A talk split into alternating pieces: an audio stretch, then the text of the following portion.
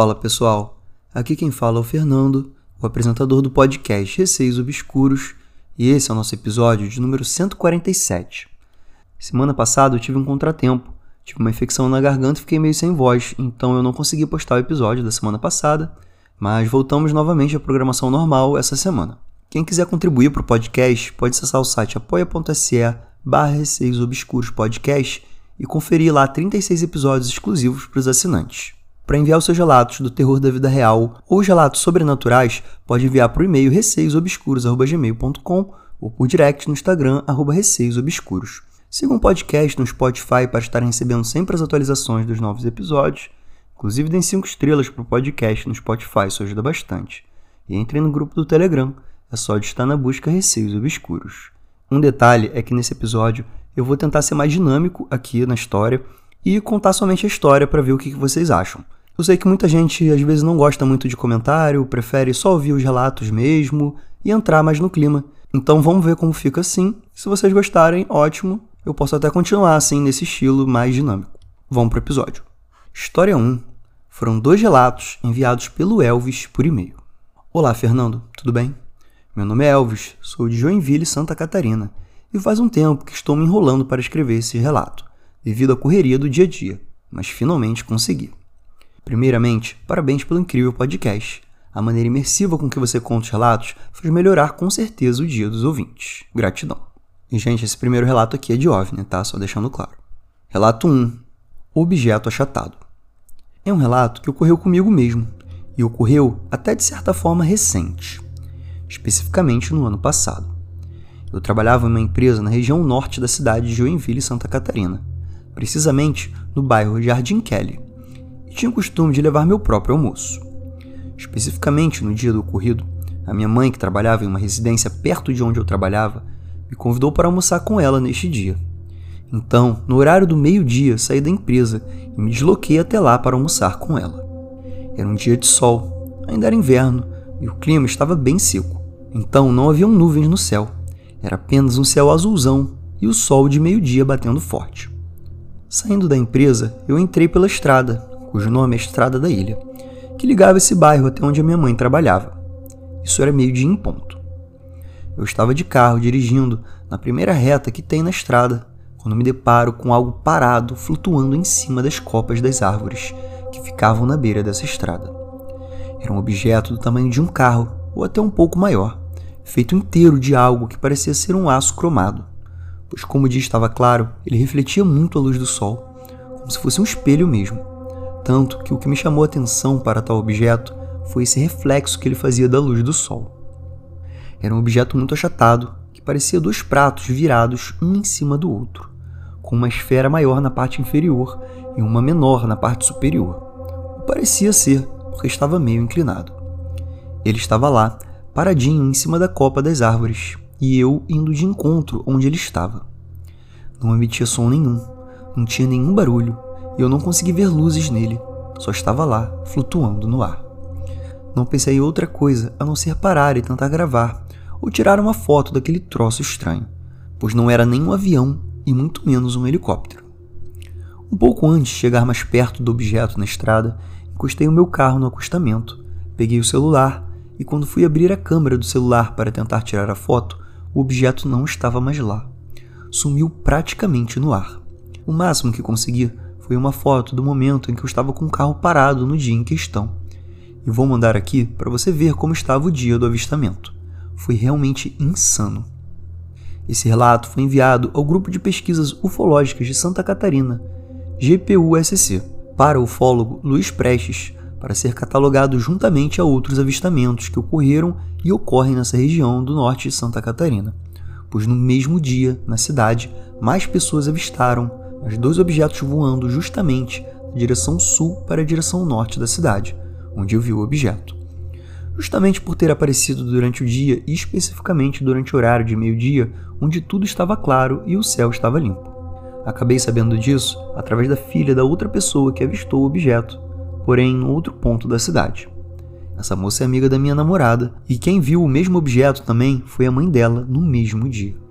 Mas o que rolou na sequência, na mesma semana, é o que foi mais insanidade ainda. Relato 2 impressionismo. Após o ocorrido, umas coisas estranhas começaram a acontecer, o que a minha mente cética tenta entender como impressionismo devido ao fato ocorrido. Em alguns períodos antes de ir para a faculdade, eu ficava sozinho em casa estudando e fazendo os projetos para as aulas, quando tinha uma sensação daquele zumbido no ouvido de quando tem alguém atrás da gente, sabe? Aquela sensação de que parece que alguém vai dar um peteleco na nossa orelha. Senti isso umas duas a três vezes na semana seguinte e, no susto, olhava para trás e, obviamente, não tinha ninguém. O coração disparado, tentava fingir que nada acontecia e continuava estudando. Logo na semana seguinte, após a mesma sensação, ocorreu um outro fato que também me deixou impressionado e não sei explicar até hoje o que aconteceu, não sabendo ainda se isso teve relação ou não com o avistamento do objeto. Eu estudava algumas vezes na própria faculdade com alguns amigos, para poder fazer trabalho juntos e utilizar a sala de estudos que tem lá. A faculdade, especificamente, é a Universidade Católica de Joinville, a qual foi construída na antiga fábrica da empresa Wetzel, uma metalúrgica da cidade. E lá há algumas salas, que eram salas de máquinas, que ainda mantêm os mesmos componentes estruturais da antiga fábrica. Espécie de ambiente industrial adaptado. Vou colocar a foto da sala aqui em anexo, porque ela é muito sinistra. Estava eu e mais um amigo fazendo um projeto no computador. E no dia em questão, Estava eu, ele e mais duas pessoas que estavam nos computadores na nossa frente. Quando bateu a mesma sensação do zumbido na orelha, como se estivesse alguém atrás de mim, espiando por cima do meu ombro o que eu estava fazendo no computador. Porém, o problema é que dessa vez uma sombra escura refletiu na tela do computador, do lado do meu ombro esquerdo, como se realmente alguém estivesse olhando por detrás do meu ombro. Eu praticamente dei um pulo na cadeira e olhei para trás porque achei que realmente era alguém que estava espiando o computador, e consequentemente o meu amigo, que estava do lado apavorado com a situação, disse também ter visto a sombra refletir pela tela do computador. Não pensamos duas vezes, a gente branco de medo, saímos da sala e não retornamos mais naquele dia. Ainda de vez em quando voltamos lá para estudar, porém agora, preferencialmente, com mais pessoas juntas, e preferíamos ficar sempre de costas para a parede, para evitar visitantes indesejados. Desculpa o relato longo, mas como ocorreram perto um do outro, achei que poderiam estar ou não ligados os dois relatos. Um grande abraço, teu trabalho é incrível, estou maratonando todos os episódios. E, gente, o Elvis enviou aí algumas imagens que eu vou deixar, como sempre, no story no Instagram do Receios Obscuros. Caso vocês estejam vindo esse episódio futuramente, depois do story sumir, na aba Nexus eles vão estar lá, todas as imagens que os ouvintes enviaram até hoje, e vocês procurem lá baseado no número do episódio. E como eu falei no início do episódio, eu vou tentar ser mais dinâmico e já passar para o próximo relato, mas primeiramente agradecendo aí o Elvis pelos dois relatos. Agora vamos para a história 2. Foram dois relatos enviados pela Ana Júlia por e-mail. Olá, Fernando. Meu nome é Ana Júlia, sou de Bebedouro, São Paulo. Faz pouco tempo que ouço seu podcast e eu estou amando. Sou espírita kardecista desde sempre, e toda a minha família também é. E já aconteceram muitas coisas comigo e com a minha família. Vou mandar alguns relatos. Relato 1. Mingutinha. Eu sempre fui no centro e participava da famosa mesa branca que todos falam. E quando era pequena, eu não acreditava na comunicação. Achava que as pessoas inventavam tudo que elas falavam e escreviam.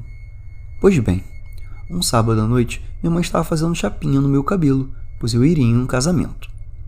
Enquanto eu estava sentado esperando minha mãe terminar de arrumar o meu cabelo, eu vi um retrato do meu tio, que fazia muito tempo que tinha desencarnado. Fiquei lembrando dele e pensando o quanto eu sentia falta dele. Enfim, o sábado passou e todo domingo à tarde eu ia no centro com minha avó e participava da reunião mediúnica, mesa branca. E no final da reunião, fomos ler todos os relatos que foram psicografados pelos médiums e em um deles, para minha surpresa, foi uma comunicação do meu tio, onde ele me manda um beijo e usando o apelido carinhoso que ele me chamava. Um beijo para minha mingutinha. E a moça que psicografou essa mensagem não tinha como saber desse apelido que ele me chamava, pois era uma brincadeira interna da família. E ninguém sabia que eu, no dia anterior, entrei em contato com ele. A partir daquele momento, eu tive certeza de que era real. E hoje me emociono só de lembrar. Ali foi a confirmação que eu precisava para finalmente acreditar que é real. Relato 2 Modelo Quando eu tinha 15 anos, eu fiz um book fotográfico e tentei a tão sonhada carreira de modelo. Afinal, naquela época, era bem alta e magra para a minha idade. Desfilei na minha cidade natal, Catanduva, São Paulo, e fiquei sabendo de uma seleção que iria acontecer na cidade de Rio Preto, São Paulo. Pois bem, me inscrevi no concurso e fui eu, minha mãe, minha avó e minha tia. Chegando lá, tinha uma fila enorme de meninas para participar do concurso, mas era um pouco diferente. Não precisei desfilar ou fazer fotos para ele, o que achamos um pouco estranho. Para fazer a seleção das meninas, eles chamavam de seis em seis para subir no palco, ficar parada e o avaliador ficar te encarando de cima a baixo e simplesmente falar: essa sim, essa não. Quando chegou na minha vez, o cara nem sequer me olhou direito e já falou: essa não. Fiquei muito chateada. Falei: o que tem de errado comigo que ele nem me olhou direito? Lembrando, essa seleção ocorreu no sábado. No domingo, como de costume, eu ia no centro espírita com minha avó. Chegando no centro, uma médium me abordou e me falou o seguinte: Não fica triste. Um espírito entrou na sua frente e o avaliador não te viu. Porque você ia ser selecionada e não era para você ser selecionada. Por isso ele nem te olhou. Nessa hora eu gelei. Como aquela mulher sabia do que tinha acontecido? Olhei para minha avó e ela também achou estranho, pois ninguém sabia que tínhamos ido para aquela seleção. Fiquei confusa, pensando por que não era para eu ser selecionada. Alguns dias se passaram e, para minha surpresa, foi noticiado que aquela agência que fez seleção das meninas eram criminosos e faziam um tráfico humano. Naquela hora tudo fez sentido e eu só sabia agradecer por terem impedido que o pior acontecesse. Desculpa os relatos serem grandes, mas queria compartilhar que também existem relatos bons e livramentos vindo dos desencarnados, que não entendemos na hora, mas tudo tem um porquê. Se gostar, te mando mais. Muito sucesso no seu podcast. PS, pode dar o título que quiser para os relatos. Ana Júlia, muito obrigado aí pelos dois relatos. Foram muito bons e muito interessantes. Principalmente por evidenciar aí também que existe também uma relação entre o mundo sobrenatural e coisas boas, não somente ruins. E galera, espero que vocês tenham curtido aí esse episódio mais dinâmico que eu fiz. Depois eu vou botar uma enquete, vocês respondam se vocês gostaram mais desse formato ou gostam mais do antigo. De qualquer forma, eu particularmente achei interessante focar mais em contar a história do que nos meus próprios comentários aqui. Então, quem quiser continuar ouvindo episódios extras, pode entrar no site apoia.se barra Receios Obscuros Podcast e conferir 36 episódios exclusivos para assinantes. Tá valendo bastante a pena. Quem quiser enviar seus relatos, tanto do terror da vida real quanto os relatos sobrenaturais, podem enviar por e-mail receiosobscuros.gmail.com ou por direct no Instagram, arroba receiosobscuros. Um beijo a todos e até o próximo episódio.